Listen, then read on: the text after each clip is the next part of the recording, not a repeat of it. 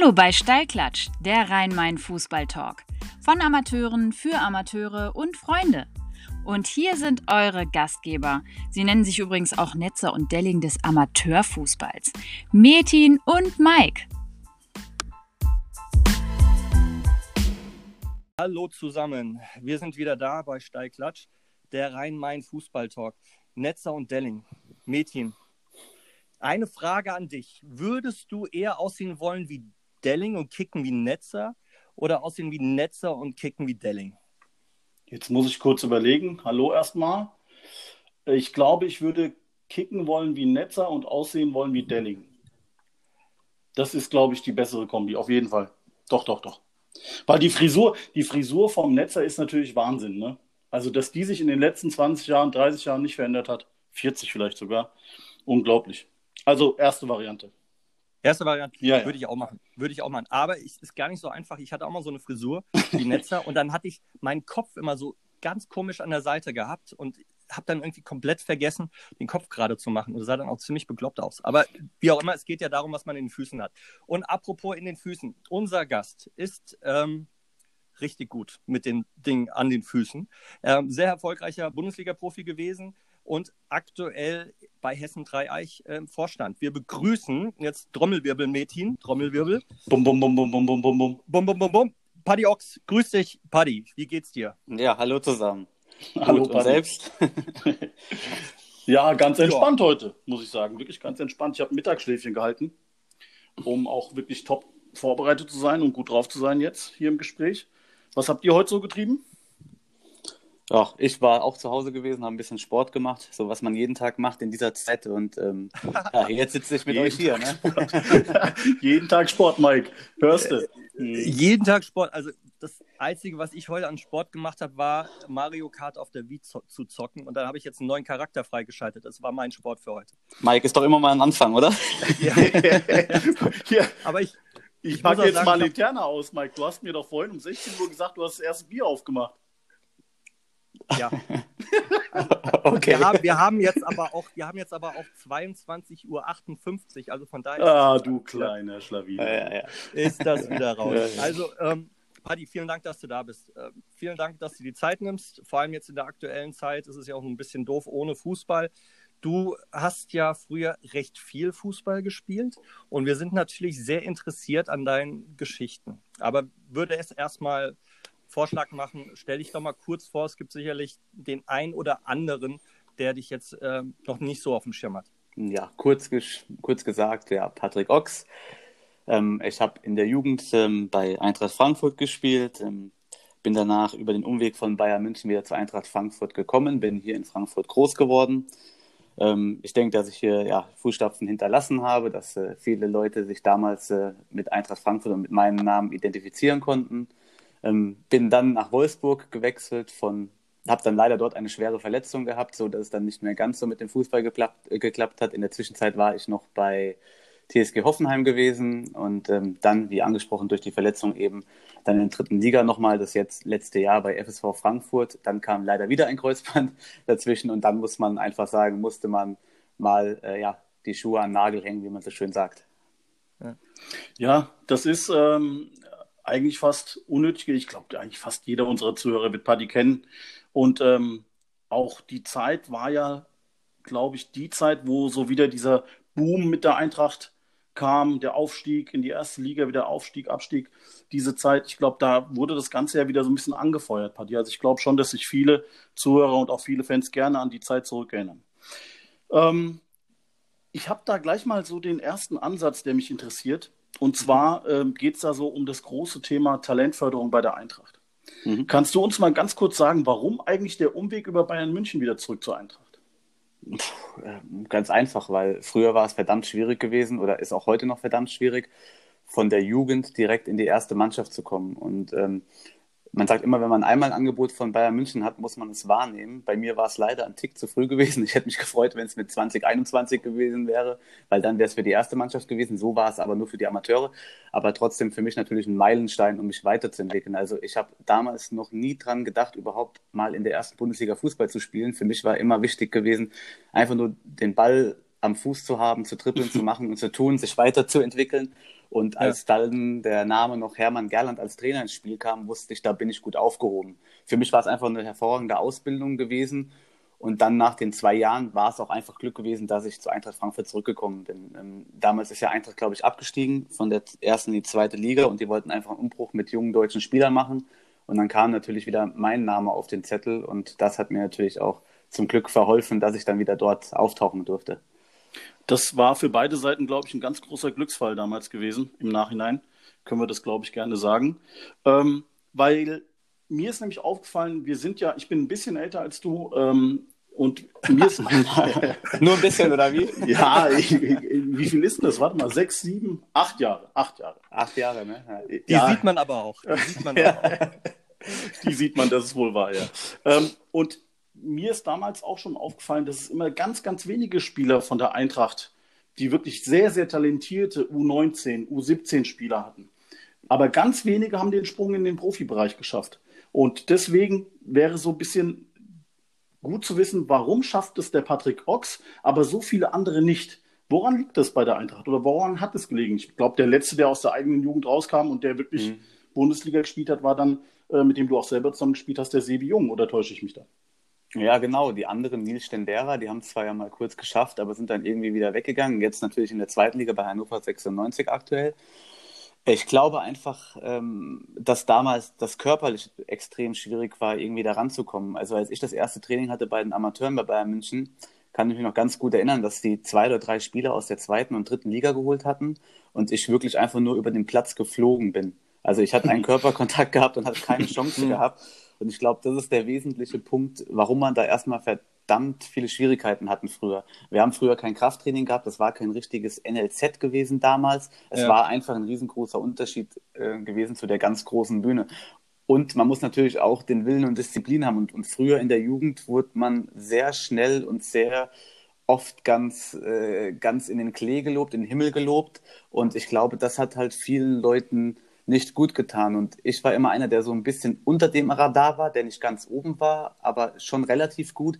Aber über mich haben relativ wenig Leute gesprochen.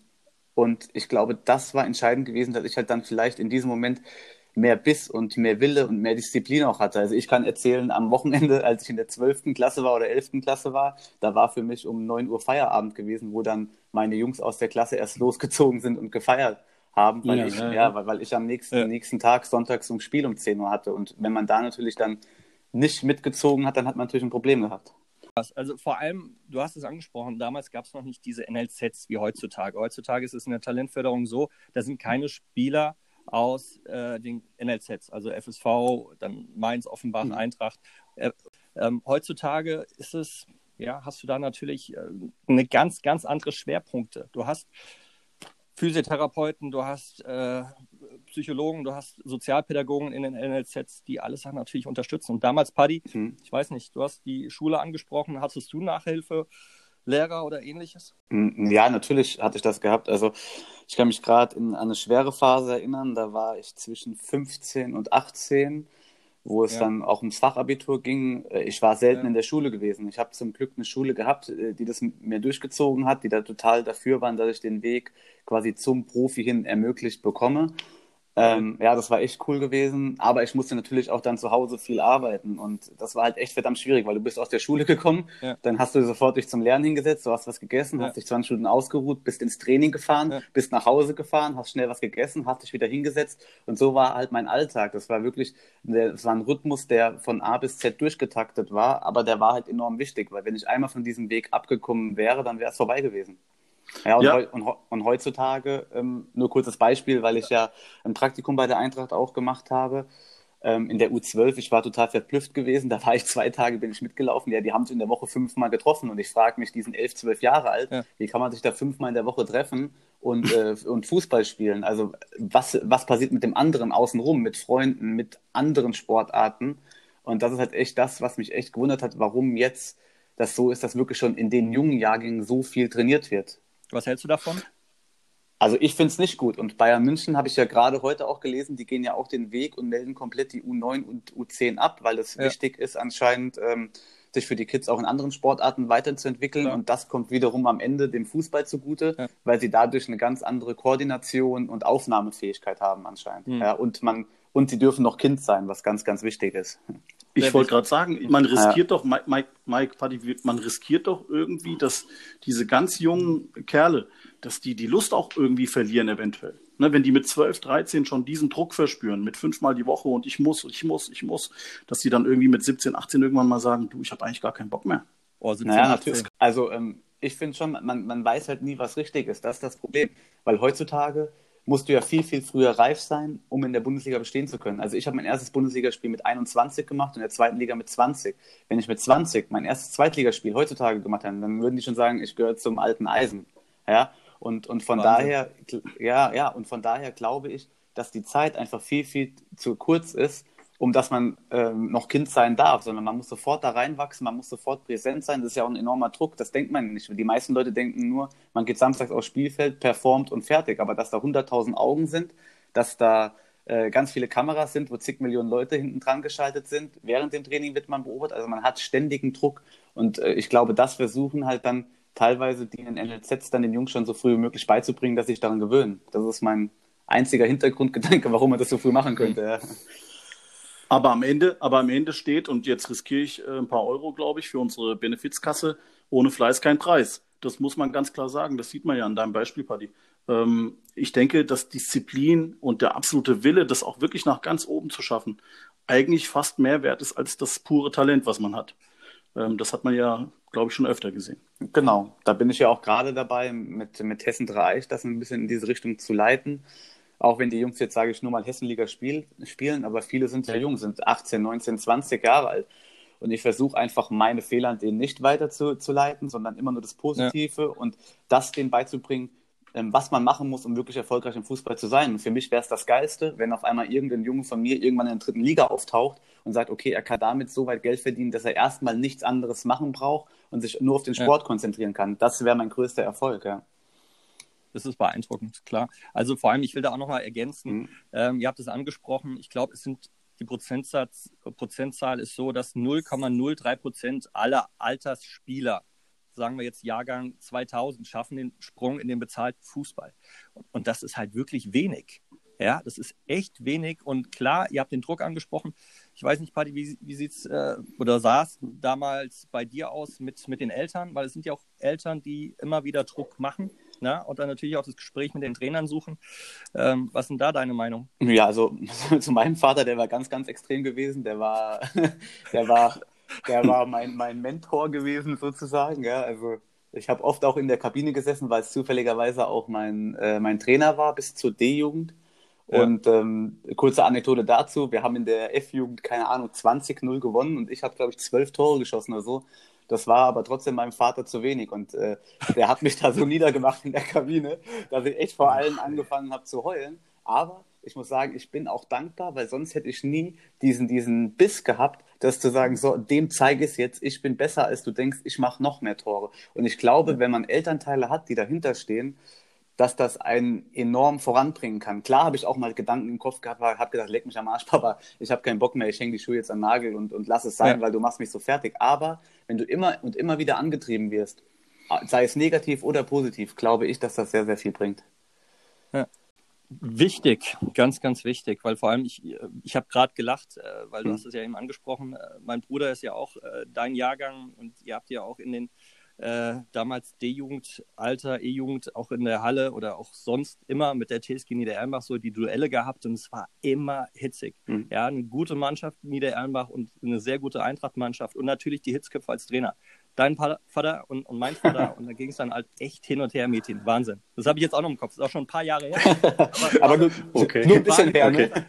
Ja, also, also der, der, äh, der Papa Ochs, äh, kann ich mich nur erinnern, hier bei uns im Kreis, also Hochtaunus, ich bin ja hier in Friedrichsdorf, ja ähm, war der, glaube ich, mal eine Zeit lang auch Coach bei der DJK Bad Homburg. Daher war mir das. Genau, richtig. Aber bekannt, da, ne? genau, und er ist halt, wenn er was macht, dann packt er es halt richtig an. Und wenn man dann halt ein paar Ligen unten drunter spielt und die Jungs wollen nicht so, wie der Trainer will und die meinen, die können dann nur zum Feierabendkick kommen, dann gibt es halt auch ja. mal die ein oder anderen Probleme. Ne? ja, ja, gut, mit denen haben der Mike und ich tagtäglich. Ja, siehst du, ja, siehst du. Seit Jahren, seit Jahren. Ja, aber ich finde es einfach schade, weil, weil, wie gesagt, man muss doch, wenn man Fußball spielt, ganz ehrlich, da muss man doch so eine Motivation haben und so einen Bock haben, auf dem Platz zu sein und performen zu können. Und dazu gehört ja Fitness, Einstellung und alles. Und nicht nur einfach auf den Platz gehen, ah ja, gut, dann verlieren wir halt 4-0, danach gibt es trotzdem den Kasten Bier. Also irgendwo, irgendwo der Party. falsche Ansatz. Paddy, ich lade ja. dich hiermit herzlich ein, äh, mal zu meiner Mannschaft zu kommen und äh, eine Ansprache zu halten. Ich habe viele Jungs, die sind wirklich heiß, ja. aber alle, alle zu erreichen im Amateurfußball, Mädchen kann es bestätigen, ist schwierig. Das kann ich gerne ja. machen, aber trotzdem, ja. ich ich habe ich hab, ich hab, äh, aber auch das Gefühl, dass sich das jetzt in den letzten zwei, drei Jahren auch nochmal verändert hat. Also ich habe auch ein paar mhm. Ältere noch, also Mitte, Ende 20, Anfang 30 vielleicht, allein die haben schon im Vergleich zu den 19-, 20-Jährigen, die jetzt so rausgekommen sind aus dem äh, mhm. Juniorenbereich, da finde ich schon, gibt es einen Riesenunterschied. Also die, diese, dieses Mannschaftsgefühl und mhm. diese, dieses Teamgefühl und das Wir-Gefühl und Vollgas und richtig Bock, das ist, äh, wird, glaube ich, ja immer weniger. Das wird immer Findest weniger. du weniger? Ich glaube, dass es, ich, ich glaube, dass es immer mehr wird, weil aus, ich weiß nicht, du bist da, du bist da besser drin in der Materie, aber ich als Vergleich zum Beispiel früher, als wir gegen Oberligamannschaften gespielt haben mit der mit der ersten Mannschaft von Eintracht, haben wir immer 15, 20 0 ohne Probleme gewonnen und ähm, wenn, wenn ich jetzt so ein paar Jahre zurückdenke, vor drei, vier Jahren, auch in der dritten Liga, wenn wir mit FSV Frankfurt gegen einen Verbandsligisten gespielt haben, haben wir uns immer verdammt schwierig getan. Und äh, ich glaube, es hängt einfach damit zusammen, weil halt viele von den Nachwuchsleistungszentren dann quasi rausbrechen, die schaffen den Sprung nicht, machen eine Ausbildung, gehen normal arbeiten, wollen aber nebenher trotzdem Fußball spielen, aber die halt eben diese fußballerische Ausbildung genossen haben von einem NLZ. Und vielleicht, also von der ja, Qualität das, das her, ist, ich, glaub, ich glaube, das ist schon wieder was ganz mhm. anderes, worüber wir jetzt hier gerade okay. sprechen, wovon du erzählst. Und zwar ähm, rede ich jetzt mal von, von also ich meine, die Jungs, die bei mir jetzt mhm. kicken, mhm. dass wir Gruppenliga Frankfurt West, ähm, die haben natürlich, da ist keiner, der in irgendeinem Nachwuchsleistungszentrum gespielt hat. Mhm. Einer, glaube ich, hat das gemacht. Okay. Ähm, aber die, die, haben natürlich eine ganz andere Grundlage. Ja. Also von denen jetzt, ich sag mal, das sind, das sind reine Amateurkicker gewesen. Ja. Ne? Die haben nie höher gespielt als Gruppenliga auch in der Jugend und sowas. Ähm, da fehlt mir da schon ein bisschen was. Aber ähm, deswegen äh, ist es ja auch Amateurfußball und deswegen liebe ich Amateurfußball und der Mike auch. Ähm, das sind alles, das sind alles wie so kleine Brüder und äh, die hat man lieb und die muss man halt so nehmen, wie sie sind. Und wenn man da ein bisschen soziale Kompetenz hat, klappt das auch wunderbar. Ja, und die, und die Jungs sind überragend. Ja, also mhm, die Jungs sind ja. echt überragend, wenn du dann dreimal in der Woche ins Training gehst, ja, und dann Quatsch erzählst, ein bisschen doofes Zeug babbelst und die Gesichter siehst von den 19-, 20-Jährigen, die jetzt aus der Verbandsliga irgendwann auch mal in die Hessenliga wollen. Das ist für die ein Riesending. Mhm. Ja, oder aus der A-Klasse in die Bezirksoberliga oder jetzt Gruppenliga, was auch immer. Ja, also du hast ganz, ganz viele Träumer und die äh, folgen ihren Träumen. Und das finde ich gut. Ja, und wenn du da ein bisschen unterstützen kannst, perfekt. Ja, aber Verbandsliga äh, erste Bundesliga wird schwierig. Ja, klar. Äh, den Bogen, den Bogen, das finde ich gerade ganz gut, Mike. Ja. Ähm, wir reden gerade von den jungen Spielern und äh, ich kann mich an ein Gespräch äh, zwischen uns beiden erinnern vor ein paar Tagen. Ähm, die aktuelle Situation, Paddy, mhm. dass äh, viele jetzt im Moment ohne Fußball sind aufgrund der Corona-Krise. Ja. Und äh, das kann ja noch ein bisschen dauern und dann sind die vielleicht ein halbes Jahr raus oder ein Dreivierteljahr. Ähm, da hat der Mike gesagt, es könnte ja sogar passieren, dass der ein oder andere junge Kerl sagt, du, ich suche mir was anderes, ich habe überhaupt keinen Bock mehr auf Fußball, ich bin so raus. Äh, kannst du sowas auch erkennen oder kannst du dir sowas überhaupt vorstellen? Oder wie ist die aktuelle Situation bei euch? Wie geht ihr mit diesem Corona-Ding um? Also vorstellen kann ich mir das schon generell, wobei jetzt nicht so viele Sachen gerade stattfinden, wo man sich hätte ablenken lassen können, sondern man macht ja dann gerade erst mehr Sport oder beschäftigt sich mit denen, die für einen wichtig sind, weil man einfach mehr Zeit hat.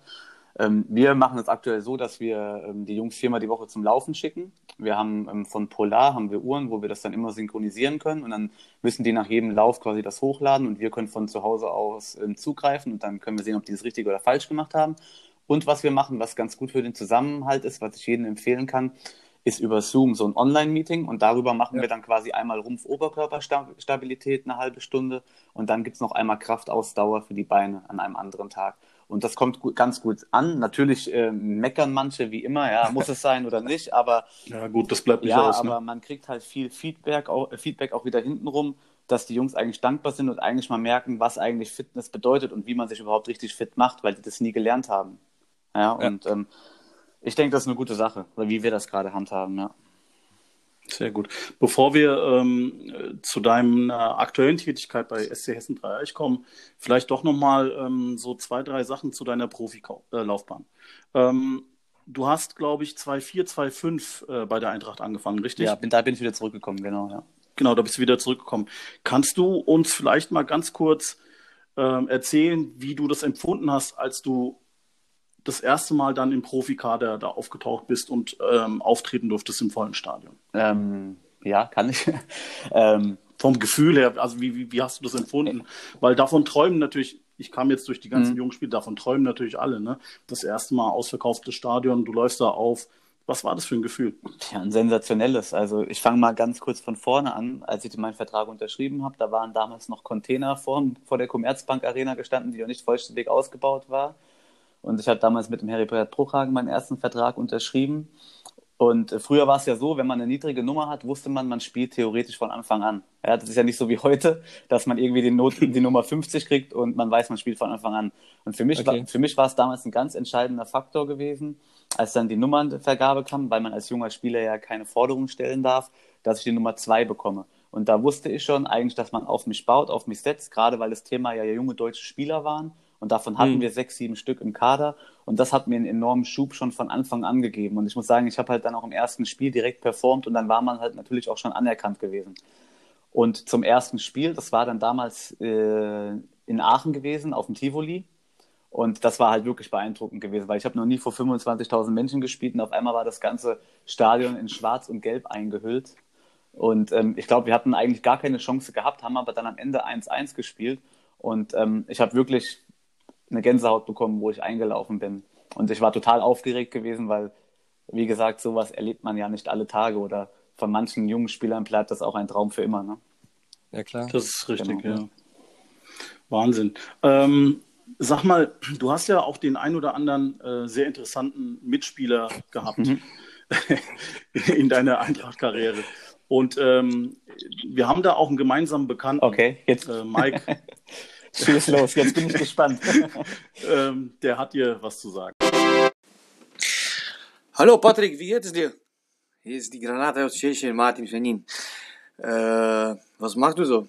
Also, ich muss immer mal erinnern an die geile Zeit in Frankfurt. Das war vielleicht die schönste Zeit in meinem Leben. Also, das war schon, das war schon der Hammer.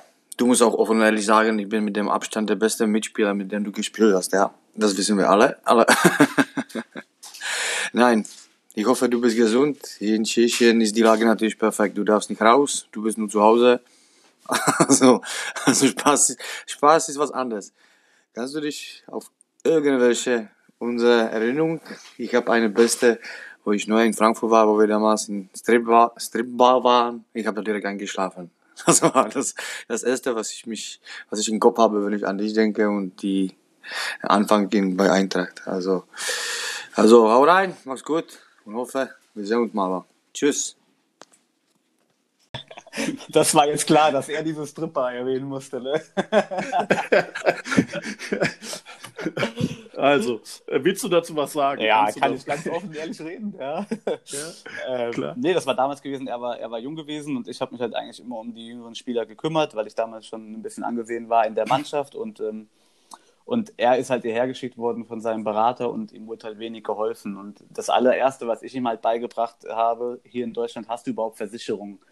Und ähm, ja, dann hat er gemeint, ich habe gar nichts. Und dann habe ich ihm gesagt, das, was auf jeden Fall, was du zuerst machen musst, ist eine Krankentagegeldversicherung. Weil wenn dir irgendwas passiert, dann kriegst du nur diesen gewissen Prozentsatz von der VBG und dann ist Feierabend. Aber du verdienst ja Mhm. wahrscheinlich ein bisschen mehr. Hat er halt gelacht. Und dann komischerweise, ein Jahr später, hat er sich ja diese schwere Leistenverletzung zugezogen und ähm, war dann eineinhalb Jahre draußen gewesen. Und da kam halt wirklich jeden Tag zu zu mir und hat sich bedankt, dass, äh, wenn ich nicht gewesen wäre, dass er jetzt richtig Probleme gehabt hätte, finanziell halt eben. Und ähm, das ist schon mal toll, dass jemand sich dann auch wirklich bedankt, wenn man ihm hilfreiche Tipps gibt. Aber zu dem Thema mit dem Stripclub, ja, wir waren damals weg gewesen. Ich habe ihm gesagt, ich zeige zeig dir mal die Frankfurter Szene ein bisschen. Aber das war eigentlich ein gemütlicher Abend gewesen. Und äh, damals war auch meine damalige Freundin dabei gewesen, also total tiefenentspannt. Und, ähm, und wir haben halt ein bisschen zu viel getrunken gehabt. Und es war wirklich so, dass ich den Martin dann irgendwann um drei Uhr nachts irgendwo aufkratzen musste. Wobei ich fast auch gar nicht mehr laufen konnte, weil ich auf der Toilette im Stehen eingeschlafen bin. Ja? Also, aber aber, aber Oh so. Dinge gehören dazu. Das war, am nächsten Tag war trainingsfrei, hoffe ich zumindest, war das gewesen. Ja, Oder, Verjährt. ja genau, Verjährt. von daher alles okay. Naja, aber mit Martin hatte ich äh, schöne Zeiten gehabt. Ähm, ja, er hätte viel, viel mehr noch aus seinem Potenzial herausholen können. Ich kann mir gut vorstellen, dass dem vor allem im Moment die Gastro-Szene fehlt. Da habe ich ihn nicht kennengelernt. Ganz schwierige Zeit für Martin, glaube ich. Ja, ich erinnere mich auch noch an die, an, an die Naja, Weihnachtsfeier, die ich damals organisiert habe bei euch. Da ist er ja auch wieder eingeschlafen mitten Ja, ja. Flur. Das war so seine Spezialität gewesen. Aber dann ging es komischerweise immer weiter. Ne? Eine halbe Stunde Regeneration Ja, und dann ja. war er wieder on fire gewesen. Ja. Ratzfatz, ja, da, der hat irgendwie kein Ende gefunden. Der hat kein Ende Das gefunden. ist doch mal ein Leistungsgedanke, oder? Ich kann, mich, ich kann mich noch erinnern, wie ich ihn damals kennengelernt habe. Und zwar ähm, war das, glaube ich, die Abschiedsfeier auch von einem Freund von dir, vom Fink. Genau, Mich Michael Fink war Ähm, das. der genau. hat, glaube ich, den Ausstand, genau, der hat den Ausstand gemacht bei uns. Ähm, und da habe ich den Martin kennengelernt. Und zwar äh, war der mein bester Gast an der Theke. Komischerweise. Und er war, und er, und er war auch der Letzte, der diese Veranstaltung verlassen hat. Und deswegen, und da sind wir, glaube ich, nochmal zusammen ins ah, okay. Cookies Er war ja um die Ecke Martin. damals. Ne? Oder Äh, meine. Wenigkeit und äh, noch zwei. Und ähm, da habe ich den damals kennenlernen dürfen und äh, war eine Ja. schöne Zeit. Auf jeden guter Fall, Typ, ja, wirklich guter. Typ. Herzensgut, ja. Ja, ja. ja, schade, ne? Weil das, da sind wir wieder beim Thema, ne? Wie, wie unterschiedlich Karrieren Mhm. verlaufen können. Ähm, Disziplin, harte Arbeit, ähm, das professionelle Leben, was du äh, ja auch vorhin angesprochen hast, ist da schon entscheidend, glaube ich. Ich habe mal, ähm, Paddy, so ein paar äh, Mhm. Satzanfänge. Ähm, wenn du die zu Ende bringen Mhm. könntest, wäre schön. Äh, den ersten haben wir eigentlich gerade schon besprochen. Das war mein erster Eindruck bei den Profis war. Das hast du ja gerade gesagt. Tivoli. Ähm, mein Lieblingsmitspieler war, Oh, Kevin De Bruyne damals. Eine unglaubliche Augenweide, ihm beim Fußballspiel mit zuzusehen. Ja, ja, ein absoluter Weltstar. Der hat, glaube ich, ja alles drauf. ne? unglaublich. Also der hat die Räume gesehen, der hat das Spiel vor sich gehabt, der wusste immer, was er machen musste, auch defensiv. Also ich glaube, das ist auch viel angeboren bei ihm, aber auch natürlich wiederum jede Menge Fleiß, wenn man so weit oben ist wie er. Ja, Also auch einer der Spieler, die ich total ja finde, ich sagen. also ich kann nur wirklich unglaublich sagen dazu. Was ich im Training von ihm gesehen habe und das jeden Tag, ja, das, da fallen einem keine Worte ein, wirklich. Ja, das glaube ich dir, das glaube ich dir. Ähm, zweiter Satz. Mein stärkster Gegenspieler oder unangenehmster war. Ähm, Franck Ribéry, ja, definitiv. Also ich wusste immer, ich muss ihm wehtun, ja, sonst habe ich keine Chance oder ich muss halt direkt, Ja, äh, wenn er den Ball mit dem Rücken annehmen, dabei sein, weil sobald er Tempo aufnimmt und dann hat er ein sensationelles Umschaltspiel von der Beschleunigung her und dann hat man eigentlich gar keine Chancen mehr, weil er ist auch wirklich relativ stabil vom Körper her. Er hat ja ein breites, breiten Knochenbau und ähm, da hat man echt Probleme, an ihn dran zu kommen. Ja. Hm. Sag mal, wie ist das eigentlich, wenn man äh, vor so einem Spiel ist und man weiß, hier am nächsten Tag äh, kommt der Ribéry auf mich zu? Bereitet man sich da anders vor als sonst? Oder ist das Also ich würde, ich würde jetzt lügen, wenn man nicht sagen würde, man gegen Bayern München immer noch ein Stück weit mehr motiviert ist als wie gegen jeden anderen Gegner, weil das ist einfach, das ist so ein bestimmter Flair, der da auftaucht, ja, der große FC Bayern München kommt, das sind Mhm. alles Weltklasse-Spieler und genau in diesem Moment willst du halt auch performen können. Manchmal hat man einfach keine Chance, weil es einfach zu schnell geht, das muss man auch sagen. Also auch wenn wir alle erste Bundesliga spielen, aber ich sage, wenn man 20 Mal gegen Bayern München spielt, hat man vielleicht zweimal eine Chance mitzuhalten. Heutzutage hat es sich wieder ein bisschen verschoben, Mhm. glaube ich. Aber, aber damals Mhm. war das so gewesen. Und ähm, ich habe mich jedes Mal abgefeiert danach, wenn ich gut gespielt habe. Also ich habe natürlich bin ich jetzt nicht rausgegangen und habe rumgeschrien, jawohl, sondern innerlich für mich habe ich mich extrem gefreut, dass ich dann ihm das ein oder andere Mal da die Läufe unterbinden konnte. Ja. Ähm, sag mal, Mike, Ja. ich finde, dass jetzt gerade eigentlich, äh, wir haben da ja noch eine Sprachnachricht und eine Frage gehabt Richtig. von jemandem, die würde jetzt, glaube ich, ganz gut passen. Ne? Ja, hau, hauen wir einfach mal raus Ja, hau mal raus. und los geht's. Gute Jungs, hier ist der Marc aus Bad Homburg. Ähm, ja, erstmal Kompliment an Mike und Meti. Mit der Seite macht ihr echt top. Dann habe ich natürlich noch zwei Fragen an Patrick. Äh, die erste Frage ist, was war dein geilster Moment im Eintracht-Trikot? Und die zweite Frage ist, wo seid ihr standesgemäß nach einem wichtigen Sieg hin mit der Mannschaft, also sprich ein Mannschaftsabend? Ja, das war's auch schon. Ich freue mich auf die Antwort. dir, Patrick, äh, alles Gute bei äh, Drei Eich und Metin und Mike euch auch weiterhin alles Gute. Bis dann. Ciao, ciao. Ja.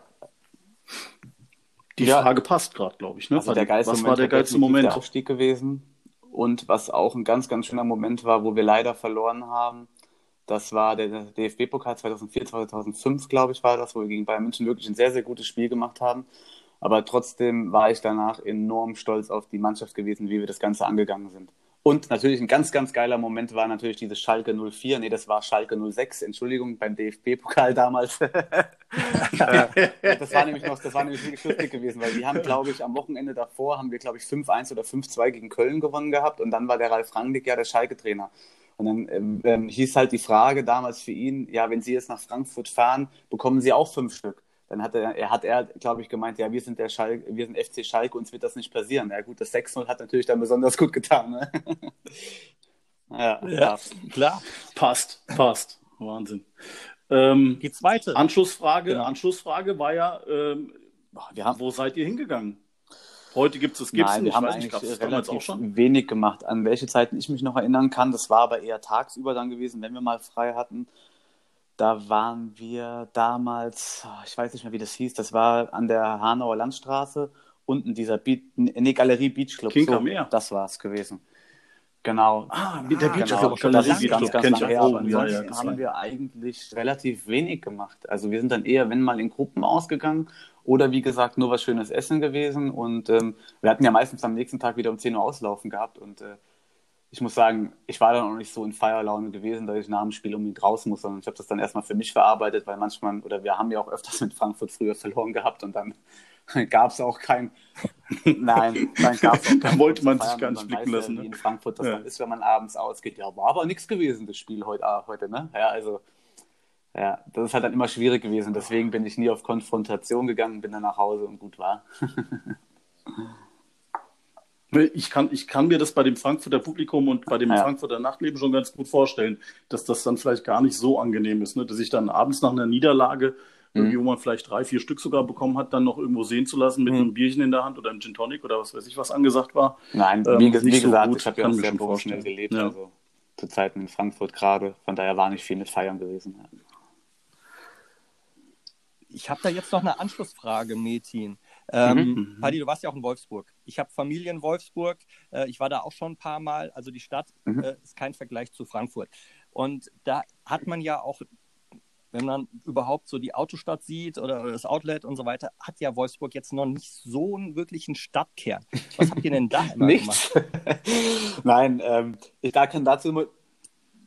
Ja, Aber du weißt, weiß, worauf ich hinaus will, ne? Ähm, also ich muss auch erstmal dazu eine Anekdote erzählen, weil als ich dann dahin gefahren bin, um meinen Vertrag zu unterschreiben bei Wolfsburg, ähm, bin ich dann mit meinem Auto nach Wolfsburg gefahren in die Arena und dann habe ich halt einen Assistenten von Felix Magath angerufen und habe gemeint, ich bin jetzt da. Dann hat der Felix, hat der Assistent gemeint, ja, du geh, der hat jetzt eine halbe Stunde Zeit, der hat noch ein wichtiges Gespräch auf der anderen Leitung. Und sage ich, ja, wohin soll ich denn gehen? Soll ich hier ein bisschen spazieren gehen? Nee, geh in die Stadt, geh was essen. Und ich natürlich in meinen Frankfurter Gedanken, äh, wie kann ich jetzt in die Stadt fahren, wenn ich in, in einer halben Stunde wieder dort sein soll? Ja, wie soll das funktionieren?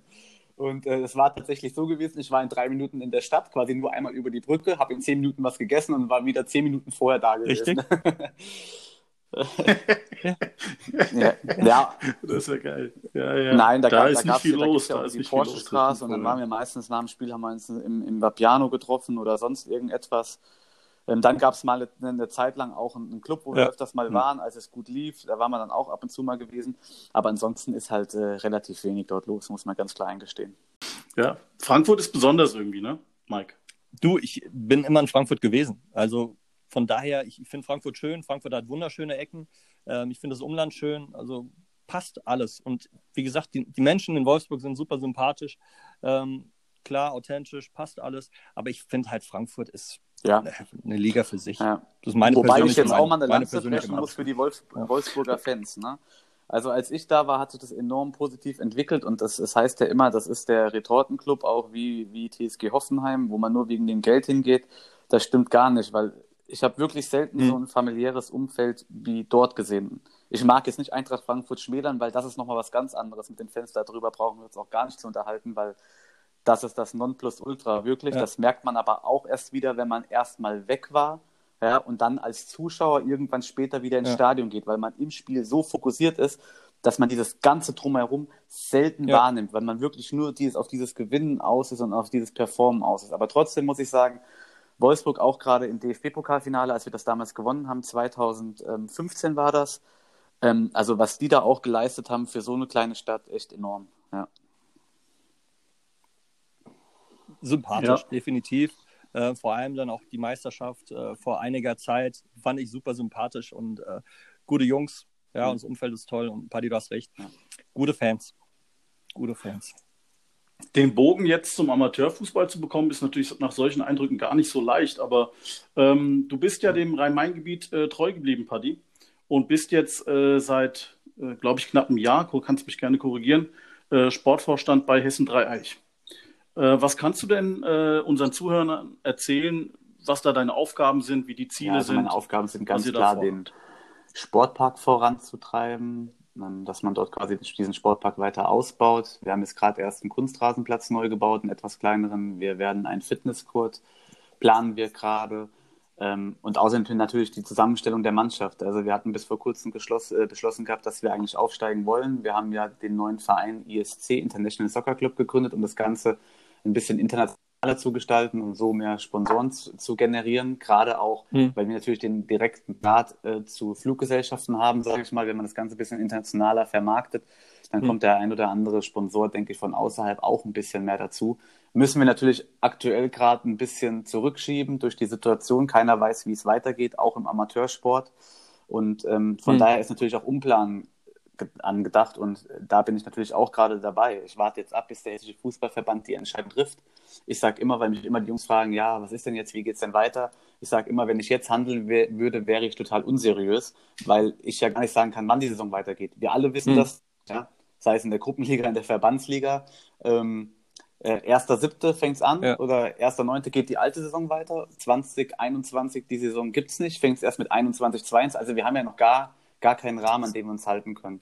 Und ähm, genau, genau. Und, und So da bin ich halt dann gerade dran, ja. das Ganze zu planen. Schwierig. Ähm, wenn du einen Zehner brauchst, der die Freistöße in den Winkel einhaut, der Metin hat es vor 15 Jahren, 20 Ja, Jahren. meinst du, ich soll ihn noch verpflichten oder wie? Kann er noch Also, laufen? Ja, aber ich, Aber aber mit dem Laufen wird es halt schwierig, das muss ich dazu sagen. Aber ich kann, ich Da musst du unser Programm Zeit, mitmachen, dann triffst du dich mit uns mittwochs und samstags im Online, im Zoom-Training und dann bist du bald wieder soweit. Ne? Hier, Mike, ich habe echt, Echt? eine gute Gruppe. Also von Gut, zehn gut. waren so sieben, acht im Winkel gewesen, kann ich mich erinnern. Ja, ja, schon. Also wenn du einen Berater brauchst, Mädchen, ich bin da. Also, Aber du weißt, in der, Hessen, und- in der Hessenliga gibt es keine Provision. Ne? So ja, ja, ist nicht. klar. Ach so, super, super. Nee, ich spiele umsonst. Ich spiele umsonst. Vergiss es. Da sind wir dann Ich wieder beim ich Obligator spiele nur zum Spaß, obligatorischen vergiss Bier es. danach, oder Ich wie? brauche nichts. Das, das gerne, das gerne. Ja, ja, das nehme ich gerne. Ähm, Hessen Dreieich, das ist natürlich schon eine ähm, Aufgabe, sag ich jetzt mal. Der Verein ist ja auch ähm, in den letzten Jahren gewachsen und äh, aufgestiegen Jahr für Jahr, kann man sagen. Ähm, was glaubst du denn, wo da die Grenzen sind? Was sind denn so die mittelfristigen bis langfristigen Ja, Ziele wir planen ja an sich hinten dran eine Akademie. Das weiß ja jeder. Wir haben das ja schon mal probiert vor zwei Jahren, als ich noch nicht da war. Und darum Hm. geht's im Großen und Ganzen. Wir wollen natürlich auch mit der ersten Mannschaft Erfolg haben, das ist ganz klar. Was ich jedem sagen kann, dass wir eine unglaublich geile Infrastruktur haben. Ja, also immer, wenn ich dorthin komme und was zu tun habe und gerade wenn blauer Himmel ist und dieses Umfeld sehe, sage ich eigentlich für den Amateurbereich unglaublich genial. Also deswegen sage ich, wenn Jungs echt wirklich Bock haben, sich weiterzuentwickeln, den nächsten Schritt zu gehen und wirklich auch professionelles Training haben wollen mit den ganzen Sachen außenrum, die man nutzen kann, sind sie bei uns an sich richtig aufgehoben. Nur man muss halt auch eben wollen, was wir schon angesprochen haben. Ne? Ja. Ja, Genau. das ist wohl richtig. Also eine gewisse Grundlage muss jeder mitbringen, das ist wohl klar, ja. Ihr arbeitet ja da auch mit äh, vielen ehemaligen Profis, Namen, wo man auch wirklich viel lernen kann. Das heißt zwar nicht immer, dass da auch wirklich ähm, Name gleich Qualität bedeutet, aber ihr habt da auch natürlich äh, Leute im Team. Ja, die, es war lange Zeit so gewesen, dass ja ähm, Rudi Bommer und Charlie Körbel das Zepter in der Hand hatten. Das ist jetzt leider nicht mehr so. Ähm, wir haben aber jetzt ähm, ein paar, also wir hatten ja in der Regionalliga-Saison, als sie leider abgestiegen sind, hatten wir echt ein paar bekannte Namen gehabt. Das haben wir uns dann auch anders vorgestellt, als es dann wirklich gelaufen ist. Aber momentan haben wir noch einen Dennis Strecker bei uns im Team. Der hat auch Vergangenheit ähm, in Hoffenheim, in, ähm, in Dresden, in Österreich in der ersten Liga gespielt. Wir haben aktuell den Trainer mhm. Lars Schmidt, der auch früher beim KSC, bei Kickers Offenbach in der ersten Liga gespielt hat. Also da ist schon ein bisschen Know-how hinten dran und gerade auch die Jungs, die jetzt nur in der Hessenliga gespielt haben oder Verbandsliga gespielt haben, wie jetzt an Co-Trainer, an, an Sven Kunig, an den ich jetzt gerade denke, ja, den kennt ihr wahrscheinlich auch. Ja, ja, ja genau. Ja, Genialer Typ, gekickt, macht richtig Spaß, mit ihm zusammenzuarbeiten. Gerade jetzt auch in der Phase, man merkt, er brennt und er will auch vorankommen. Und das macht halt echt Freude zu sehen, wie so ja. jemand sich dann wirklich da mit einbezieht und wirklich auch alles gibt, um wirklich den nächsten Schritt zu gehen. Ne? Hm? Geil. Mike, ähm, was mich jetzt noch interessieren würde, ist so, ähm, jetzt hat der Paddy natürlich lange Zeit nichts mit dem Rhein-Main-Amateurfußball zu tun gehabt. Und jetzt als Sportvorstand von Hessen Dreieich muss man sich natürlich damit auch ein bisschen beschäftigen. Inwieweit hast du es denn geschafft, in der Kürze der Zeit ähm, zu erkennen oder zu sehen, wo man hingehen muss, wo man hingehen kann, um, um junge Talente zu finden? Kennst du die Vereine alle, wo man hingehen kann, wo man gucken kann? Also ein Großteil kenne ich natürlich. Wenn wir zum Beispiel Testspiele jetzt hatten, bin ich ja auch immer dabei, wie bei Bornheim, als wir gegen die gespielt haben. Wir haben gegen H960, also ich bin wirklich immer dabei, wo ich sein kann. Noch weiter habe ich natürlich die Ligen im Hintergrund mit dem Kamerasystem, wo ich dann auch wirklich sehr, sehr viele Spiele mir angeschaut habe. Einfach querbeet, um ein gesamtes Bild zu bekommen. Natürlich hat man die ein oder anderen Informationen auch von anderen Leuten, die dann einem zugetragen wird und sich dann danach orientiert und dann für gut oder schlecht halt den Spieler empfindet. Mhm. Und ansonsten gibt es noch das System. Und wie gesagt, ich kenne ja auch viele Leute hier im Frankfurter Umfeld, die jetzt auch gerade in der Hessenliga, Verbandsliga, Gruppenliga sind und äh, auch in der Regionalliga durch FSV Frankfurt, als ich damals gespielt habe. Also da gibt es schon genügend Möglichkeiten, um sich schlau zu machen. Erklär ja. mir doch mal oder erklär uns doch mal bitte. Also Weißcout ist eine Plattform, äh, die benutzen an sich nur eigentlich Erstliga- und Zweitligamannschaften.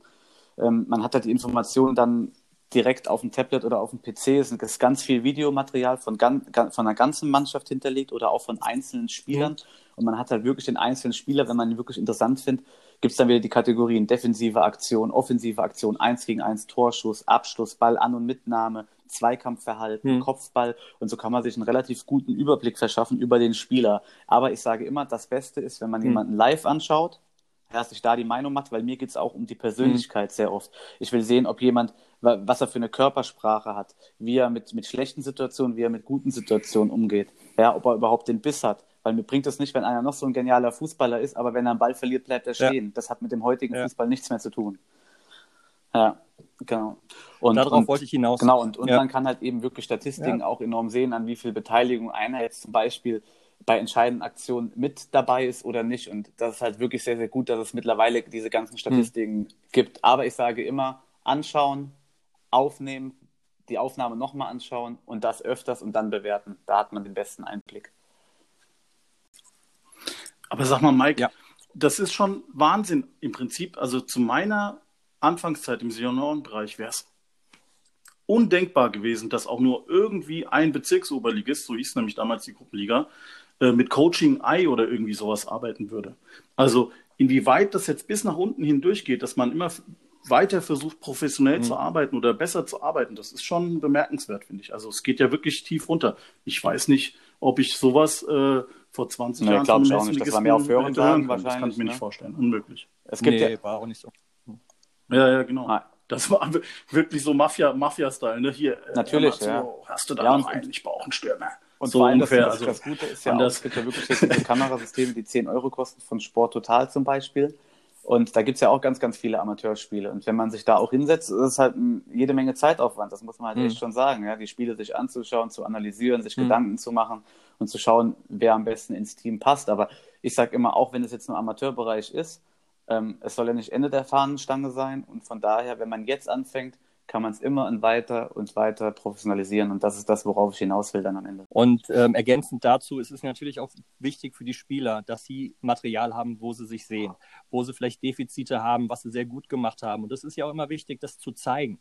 Ja, damit die Jungs auch eine Entwicklung nehmen. Wenn ich jetzt mit 20, 21-Jährigen auf dem Platz bin und Videomaterial habe und sage, hier, guck mal, eins gegen eins offensiv, nimm deinen schwachen Fuß, Körper rein, offene Stellung, was auch immer, dann sehen sie das. Mhm So, und dann können sie es im nächsten Spiel besser machen. Das ist ja auch eine Möglichkeit. Und du willst die Jungs ja ausbilden, wie du gerade gesagt hast. Und viele nimmst dann einfach auch zum Herzen und äh, werden es dann auch umsetzen. Und was ich ganz, ganz wichtig finde, was du gesagt hast, Paddy, Thema Körpersprache. Ähm, das finde ich ist das A und O, egal in welcher Liga. Beim, beim Einlaufen kannst du selbst Champions ja, League klar. Ähm, definitiv Körpersprache ja. zeigen. Das ist ganz, ganz mhm. wichtig. Ja, vor allem, es geht ja auch um die Gegenspieler ja, um, um den Schiedsrichter, um die Assistenten drin, hey, ich bin wach, ich bin da. Und wenn ich mal eine schlechte Phase habe, dann komme ich auch mit Unterstützung von den Mitspielern aus dieser schlechten Phase raus, um dann halt auch wieder eine geile Phase zu haben. Und das ist ganz entscheidend. Ja, wie, ganz, du, wie ganz du schon wichtig, gesagt hast, gerade das mit dem Filmmaterial hast. ist halt sehr, sehr wichtig geworden, weil wie willst du einem Spieler erklären, wie er was falsch macht. Es ist immer besser, wenn man es ihm direkt zeigen kann. Schau mal, das bist du, mhm. mach es doch anders. Und dann gehst du mit ihm auf den Platz und machst das halt anders. Mhm. Und wenn du das immer und immer wiederholst, irgendwann wird das eine Automatisierung und dann macht er das automatisch und er fragt sich, warum habe ich das früher überhaupt falsch gemacht? Das ist doch total normal, dass ich das jetzt so mache. Ja. ja. Hier, ich, ich hebe mal gerade meine Hand. Ja. Ich bekenne mich schuldig. Ähm, Ja, weil, weil ich weiß genau, wovon ihr redet. Ich habe ähm, keine Systeme. Wir sind ein relativ kleiner Verein noch und ähm, habe bis jetzt äh, das immer ohne System machen müssen, ohne Kameraaufzeichnungen, ohne irgendwelche anderen digitalen Aufzeichnungen. Und dann setze ich mich äh, donnerstags bei uns in die Mannschaftssitzung, ähm, nehme dann vielleicht mir den einen oder anderen raus und äh, versuche auf sein vergangenes Spiel einzugehen. Dann gucke ich in ganz, ganz große Augen oft und die nicken dann alle ja, und, und sagen, ja, klar, verstanden und ja, hat schon irgendwie recht. Hm. Manche denken sich vielleicht, hier, was will der Idiot jetzt schon wieder von mir? So, und dann ja. die nächsten zwei Spiele macht er aber wieder den gleichen Mist. Ja, und ich glaube schon, dass es enorm wichtig ist, wenn man irgendwie vorangehen will, dass man das denen dann auch zeigen kann. Und hier, schau mal, da ist es schwarz auf weiß, guck's dir an. Ja, da hast du den Fehler gemacht, hier hast du es richtig gemacht. Also, dass man wirklich einfach keine Ausreden ja. hat. Weil man darf natürlich nicht vergessen, dass alle auch noch nebenher arbeiten müssen ne, und dementsprechend vielleicht einen Tick weniger Zeit haben. Aber ich sage auch, wenn man jetzt zum Beispiel sagt, man macht um 7 Uhr Training, ist es kein ja, Problem, um ja. Viertel nach sechs da zu sein, sich schnell umzuziehen und dann 20 Minuten oder 25 Minuten, zwei Tage nach dem Spiel, wenn man das äh, Videomaterial hat, sich mal hinzusetzen und mal kurz zu analysieren. Und dann würde ich immer peu à peu, würde ich immer mal den einen oder anderen innerhalb der Woche, wenn man zwei oder dreimal Training hat oder auch viermal reinholen und ihm halt kurz Dinge zeigen. Wie gesagt, das ist mit Aufwand verbunden, aber ich sage nur, was wir vorhin schon hatten, Wille, Wille, Fleiß und Disziplin. Wenn man das nicht hat, ja. wird man nichts. Und das muss man auch als Trainer oder als Sportvorstand ja. immer zeigen und bringen und dann gehen die anderen den Weg mit. Das greife ich gerne mal auf, Paddy. Ähm, die Erfahrungen, die du jetzt im Moment sammelst und ähm, ja, im Sportvorstand von Dreieich, ähm, die willst du ja wahrscheinlich, wenn, so wie ich das jetzt so raushöre, auch irgendwann mal höherklassig einbringen. Mhm. Siehst du dich in Mein Traum ist das also. Noch mal in der mein Traum war auch damals, äh, dann irgendwann Bundesligaspieler zu werden. Das habe ich geschafft. Aber ich bin momentan froh, bin ich ganz ehrlich, dass ich in der Nähe von Frankfurt bin. Mein Sohn lebt hier, der ist jetzt sieben Jahre alt und ähm, da möchte ich auch erstmal bleiben, weil es war schon anstrengend gewesen mit dem ganzen Pendeln hin und her immer. Ich will hier den Weg mit Hessen Reich mitgehen, so weit wie es geht und ähm, dann schauen wir mal, welche Türen sich öffnen oder vielleicht auch eventuell doch zubleiben. Ne? Aber welche Tür vielleicht zubleibt, sag mal, äh, Mike, ja. da war doch noch was auch mit dem, mit dem Sohnemann, glaube ich. Ne? Wollte ich gerade darauf hinaus. Ich wollte das aufgreifen, weil äh, wir haben noch jemanden, der sehr okay. gerne äh, eine Antwort von dir haben möchte. Hi Patrick, grüß dich. Hier spricht der Jona Reike von der FG Seckbach. Sag mal, ich habe folgende Frage an dich. Äh, du hast ja tatsächlich nie bei der FG Seckbach gespielt, obwohl du ja gegenüber vom Sportplatz groß geworden bist. Ähm, kannst du uns das kurz erklären und vor allen Dingen äh, natürlich uns allen mal beschreiben, wie sehr du das äh, bereust, nie bei der FG Seckbach gespielt zu haben? Und ähm, gibt es eine Chance, dich und oder deinen Sohn äh, Lenny äh, nochmal, beziehungsweise einmal im blau-weißen Seckbacher Trikot zu sehen? Danke für eine, für eine Antwort. Hier war der Jona Reike. Ciao. Stimmt, dass ich so. gegenüber vom ähm, Sportplatz gewohnt habe damals. Ähm, ja, es ist nie dazu gekommen, weil ich einen Freund hatte oder mein bester Freund, der damals in Enkheim gelebt und er hat sich bei Germania Enkheim angemeldet gehabt und dann habe ich natürlich zu meinem Papa gesagt, ich will auch nach Enkheim gehen. Und das war der einzigste Grund, warum ich überhaupt nach Enkheim gegangen bin und ich nach Seckbach. Ähm, zum Thema von meinem, von meinem Sohn, da habe ich auch schon mal drüber gesprochen gehabt, ob er eventuell auch dort spielen kann. Nur da ist halt das Problem, die Distanz. Ne? Das sind 30 Minuten immer hin und her. Und wenn man das dann zweimal die Woche machen muss, das ist dann schon zu anstrengend für so einen kleinen Kerl. Ähm, und zu mir, Bock zu kicken hätte ich schon, aber ich glaube, meine Knochen machen das nicht mehr mit und ist auch besser so. Obwohl, ich, hoffe, äh, wir konnten, ich hoffe, wir konnten die Frage halbwegs wir beantworten. konnten, ne? aber ich muss jetzt auch noch Mhm. was dazu sagen, weil ich war ja ähm, ein paar Jahre lang Trainer beim, beim Derby, also nebenan SG Bornheim. Mhm. Derby-Charakter hat es ja immer gehabt. Also ich kann mir gut vorstellen, dass der Ja. ähm, Manu Mai oder der Joni Scheizer dich da auch zum Freistoßschießen einfach nur einwechseln können, weil vielleicht, vielleicht passt es und hat der Jo vielleicht dann auch äh, einen schönen Tag. Ja, da müssen wir mal- da müssen wir mal gucken. Zweitspielrecht. Ne?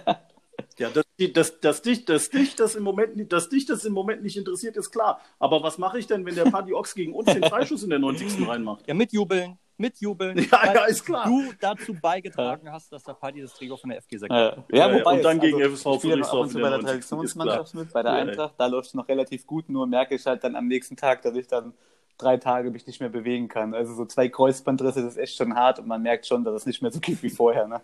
Aber ähm, apropos äh, Kreuzbandrisse, wir haben ja auch die letzten Wochen drüber Mhm. gesprochen, äh, dieses Benefits-Kick. Und da bist du natürlich jetzt auch, wirst du jetzt auch gefragt, inwieweit du äh, Bock hast, Zeit hast, äh, teilzuhaben. Der Bast äh, Thorsten Bastian, Schiedsrichter, der hat gesagt, der pfeift. Lass uns mal so ein bisschen Mhm. rumspielen, zweimal 30 Minuten, weil so viel Luft habe ich auch nicht.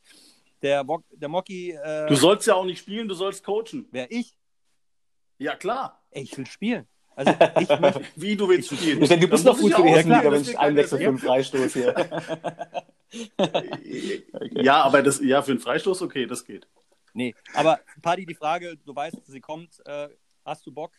Ja, bei sowas bin ich doch immer dabei. mitzumachen Für einen guten Zweck. Hm. Klar. Ähm, also ich, ich hätte äh, mir das nicht besser vorstellen können, muss ich echt sagen. Also diese, diese äh, 45 plus, äh, die sind wirklich immer sehr aufregend, muss ich sagen, und sehr interessant und machen Spaß. Ähm, für unsere Zuhörer nochmal ganz kurz eins. Wir möchten uns äh, entschuldigen, falls da irgendwie ähm, äh, Sachen sind, die ein bisschen komisch rüberkommen. Wir sehen uns halt natürlich nicht. Ne? Das muss man ganz klar sagen. Wir sind alle zu Hause über Mikrofon und Handy.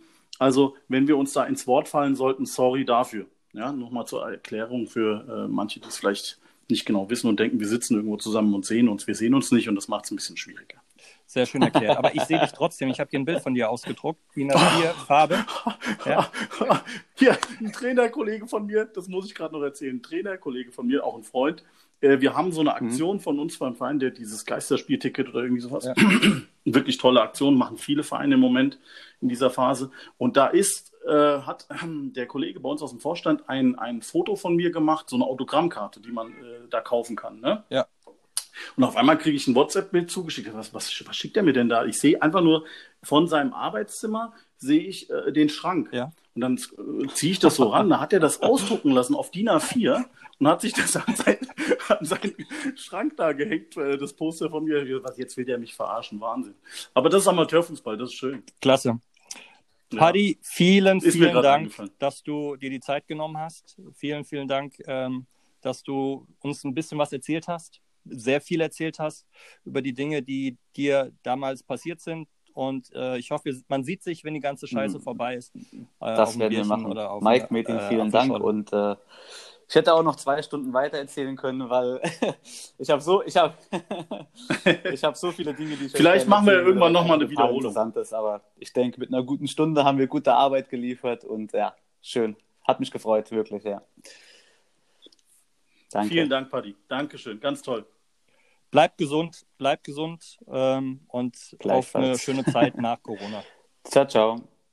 Dankeschön. Ciao, ciao. Tschüss. Tschüss. Mike, ich finde, ähm, von Amateuren für Amateure und Freunde ist der Claim, der uns jetzt ein bisschen begleitet und der Paddy Ox auch echt ein geiler Freund, muss ich sagen. Also ähm, toll, hat mir richtig gut gefallen. Viele Infos bekommen über Aktuelles, über Vergangenes. Tolles Gespräch. Was sagst du? Ja, nehme ich auch mit. Also super entspannter Typ, äh, vor allem als Bornheimer, ich bin Bornheimer, mit einem Seckbacher so entspannt zu reden, ist nicht einfach. Ja, also von daher, Da- da- ja, ja, passt es, das ist im Hinterkopf, aber äh, super entspannter Kerl, äh, tolle Geschichten, Wolfsburg, Frankfurt, Jugend hat, glaube ich, auch dem einen oder anderen Zuhörer wichtige Tipps mitgegeben, Körpersprache und Co. Ja, und von daher, äh, er hat gesagt, er hat noch einiges zu erzählen. Vielleicht gibt es ja irgendwann mal Teil 2. Vielleicht, wer weiß. Ähm, vielleicht noch eine kurze Info für die Zuhörer. Wir haben äh, natürlich jetzt ein bisschen äh, mehr gemacht, weil ja auch der Feiertag dazwischen war. Uns soll es in Zukunft wöchentlich geben, Mike. Und wir sind ähm, immer dabei, interessante Gäste für euch zu finden, ähm, tolle Geschichten auszubuddeln. Ähm, wir sind dran und geben uns Mühe. In diesem Sinne, bis bald, euer Metin. Bis bald, euer Mike.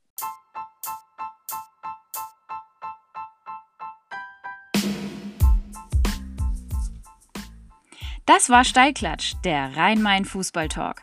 Steilklatsch gibt's auch im Netz, auf Insta oder Facebook. Schreibt den Jungs, schlagt Gäste vor oder werdet eure Fragen los. Bis bald!